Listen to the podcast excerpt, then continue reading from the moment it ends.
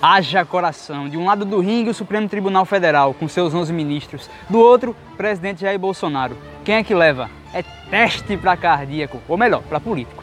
Seja muito bem-vinda, muito bem-vindo. Meu nome é Lucas Arruda e esse é o último assunto.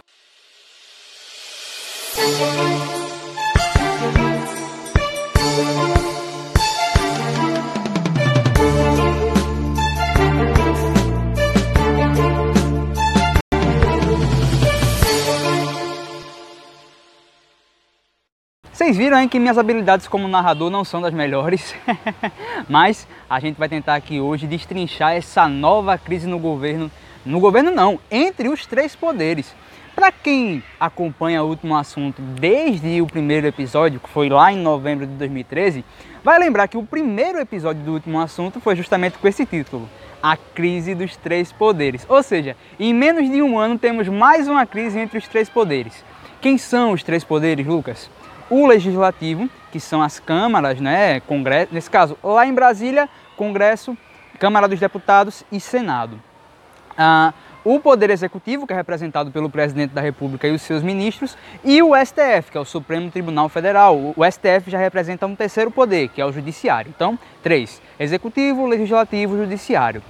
Lá em, em, novembro de 2020, a crise era entre o Poder Executivo e o Poder Legislativo. Na época o presidente ele tinha, ele, ele não se familiarizava muito bem com o presidente da Câmara dos Deputados, que era o Rodrigo Maia. Rodrigo Maia saiu, entrou um novo presidente, é, Arthur Lira. Na verdade, entrou novos entraram novos presidentes no Congresso, né? Arthur Lira na Câmara dos Deputados e Rodrigo Pacheco no Senado. E até então a relação com o Congresso, tudo ok. A relação entre executivo e legislativo, tudo ok. O problema agora é com o judiciário, com os ministros do STF. Talvez fique um, algum barulho de fundo, eu estou gravando aqui num ambiente aberto, mas eu espero que dê para mim entender. Então, o problema agora não é com, com o legislativo, é com o judiciário. E esse problema é muito maior. Eu diria que essa é a maior crise entre os três poderes nos últimos. Ah, desde a redemocratização. Até então a gente não teve isso. Nunca na história da redemocratização do nosso país tivemos uma interferência tão forte, é, é, brigas tão fortes entre os três poderes, especificamente agora entre o, o, o judiciário e o executivo, é, principalmente por uma questão de, de, de ânimos exacerbados, especialmente do governo é, é, como o executivo. Né? A, a, o presidente Jair Bolsonaro tem dado declarações ultimamente é, completamente fora da realidade e essas declarações estão surtindo efeito no, ali no, na Praça dos Três Poderes, né? onde ficam os três poderes em Brasília. Vamos lá, vamos tentar entender. O, o, judiciário ele tem várias cortes, o STF é uma delas, né? que é a maior de todas, o Supremo Tribunal Federal. Uma delas é o TSE, que é o Tribunal Superior Eleitoral. É ele o responsável por organizar as eleições, tá? O TSE. O TSE hoje ele é, ele é, tem como presidente o ministro Barroso, tá?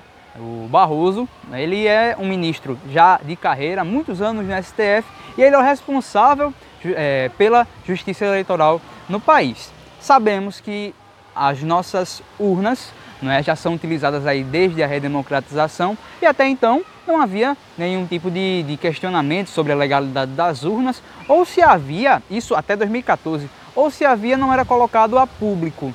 É, todavia, em 2014 surgiram rumores de que as urnas teriam sido fraudadas. Você vai lembrar que em 2014 havia a disputa entre Aécio e Dilma, certo? Dilma venceu, mas alegou-se que Aécio passou muito tempo é, à frente, a, a, partir de um certo ponto, Dilma, é, eles passaram a trocar primeiro lugar e segundo lugar, e depois de um certo ponto Dilma simplesmente subiu. Olha, isso é a corrida eleitoral. Até porque lá em 2014 existia um negócio chamado horário de verão. Você vai lembrar o que é isso? Tínhamos no Nordeste o horário de verão, então as urnas foram apuradas às 6 horas, o que lá era 5 horas. Então, obviamente que iria haver diferenças entre, o, entre a apuração. O Sul era muito mais ligado com a S e o Nordeste, é, evidentemente, muito mais ligado com a Dilma. E quando a apuração no Nordeste aconteceu, a Dilma passou à frente do Aécio e aí venceu as eleições de 2014. Em 2018, eu me recordo que havia muito essa questão de ah, as urnas vão ser eletrônicas, então vão ser fraudadas, né? Isso o eleitorado do presidente Jair Bolsonaro batendo em cima constantemente. Ele venceu, mas ainda assim as discussões sobre a legalidade da urna existem, né, por parte do eleitorado dele e dele principalmente. Chegou ao ponto de, na última quinta-feira, dia 29, ele fazer uma live, de, na verdade ele anunciou que faria uma live, é, e nessa live ele entregaria todas as provas de que a urna é, pode ser fraudada.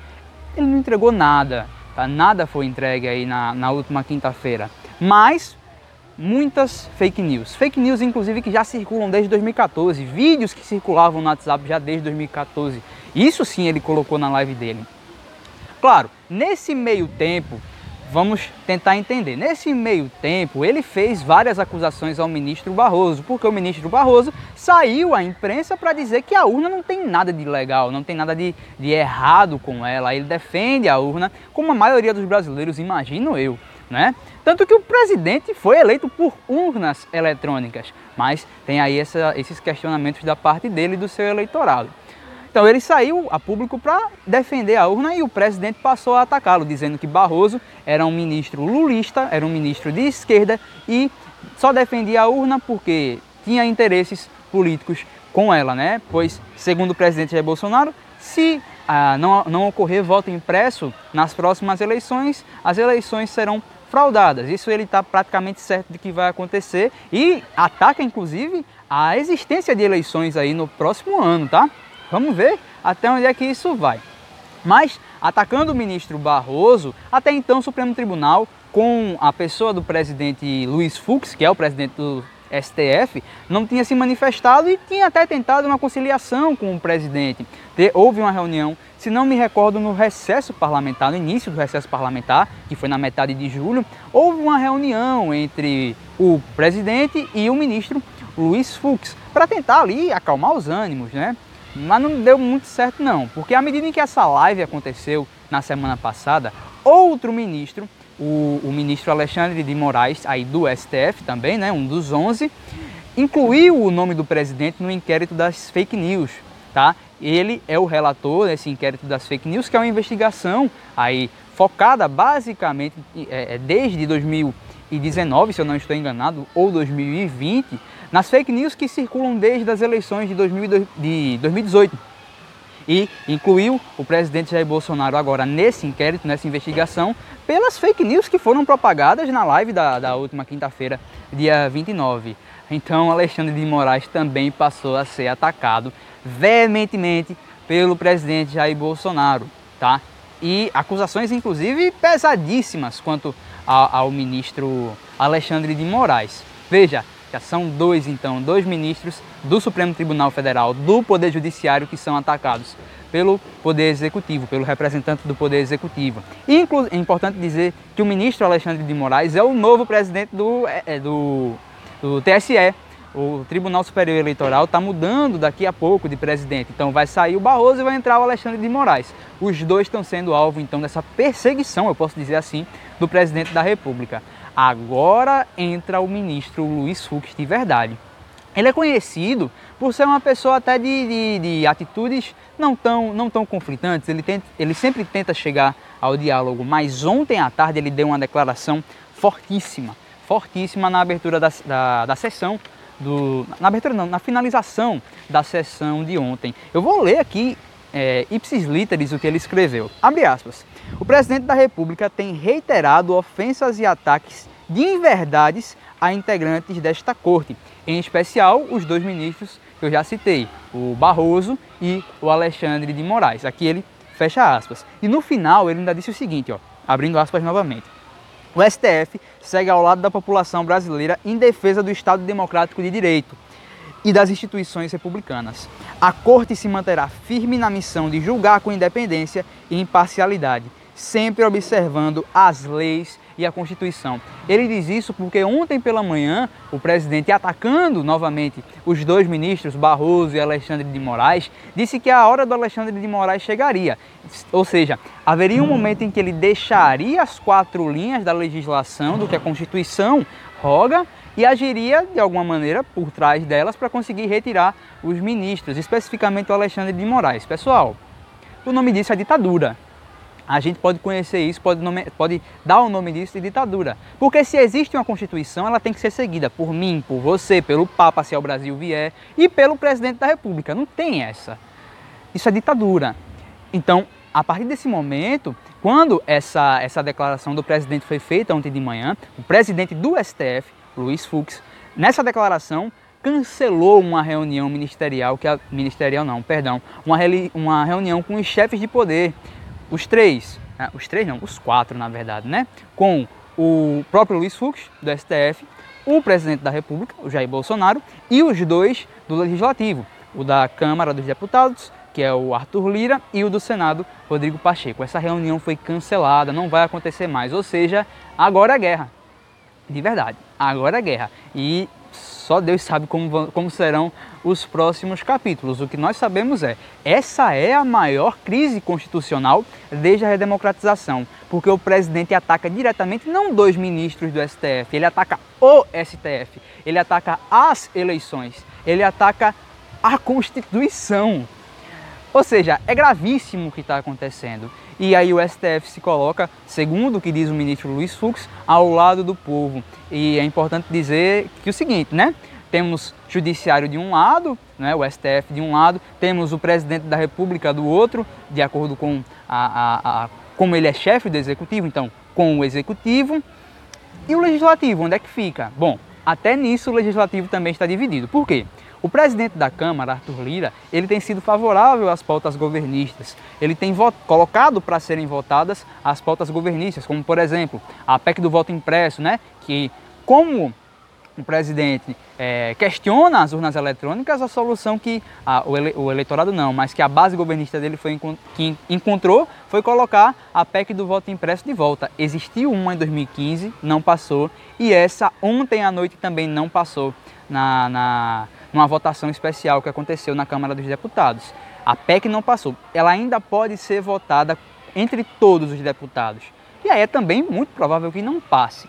Né? Mas o, o deputado Arthur Lira, que é o presidente da da Câmara dos Deputados, ele tem sido favorável às pautas governistas e inclusive a privatização dos Correios também foi votada recentemente. Então ele está fazendo com que as pautas governistas passem e nisso coloca a Câmara dos Deputados mais aliada aí ao presidente Jair Bolsonaro. Importante dizer também que uma figura muito importante chamada Centrão acabou de se apoderar do coração do governo, que é a Casa Civil, o Ministério da Casa Civil, que é quem organiza ali as relações políticas. E com o, o, o ministro que chegou, né, a, na última, acho que terça-feira, disse que seria uma espécie de amortecedor para o governo. Né? Tem que ser um amortecedor muito bom, porque mal chegou e já começou uma crise institucional aí. Né? Inclusive, o Centrão agora toma conta aí da articulação do governo e esses são os próximos passos né, de Centrão de novo no poder, novamente no poder. Temer e agora dentro do governo Jair Bolsonaro. Vamos ver no que é que dá. Então, como eu falei, Câmara dos Deputados aliado ao governo Bolsonaro e o Senado mais ligado ao STF. Então, ali Câmara e Presidente da República, STF e Senado. Por quê? Porque temos a CPI da Covid, a CPI da pandemia em andamento e nós sabemos que a CPI está investigando tudo aquilo que o governo fez de omissão ou não na nas últimas, no ano passado com relação às medidas quanto à pandemia. Então está dividido, tá? Senado é, com o Judiciário e Câmara dos Deputados com o Executivo. Vamos ver qual, quais serão os próximos capítulos, né? Como eu falei ali no início do episódio, haja coração, essa disputa ainda vai dar muito o que falar e eu vou trazer com certeza aqui para você os próximos passos dessa grande crise institucional que está aí é, está acontecendo hoje, está acontecendo agora, nesse momento. Então, pessoal, por hoje é isso. Agradeço demais a sua presença aqui. Não esqueça de compartilhar, de curtir, de mandar aí para os seus colegas, para os seus amigos, tá? Estou gravando aqui no ambiente aberto hoje, então tem muito vento. Então, caso o som tenha ficado um pouquinho defeituoso, peço desculpas, mas acontece. Então, por hoje é isso. Um grande abraço. Me siga no Instagram, arroba Lucas, arroba Lucas, underline, e te vejo próxima sexta. Até mais.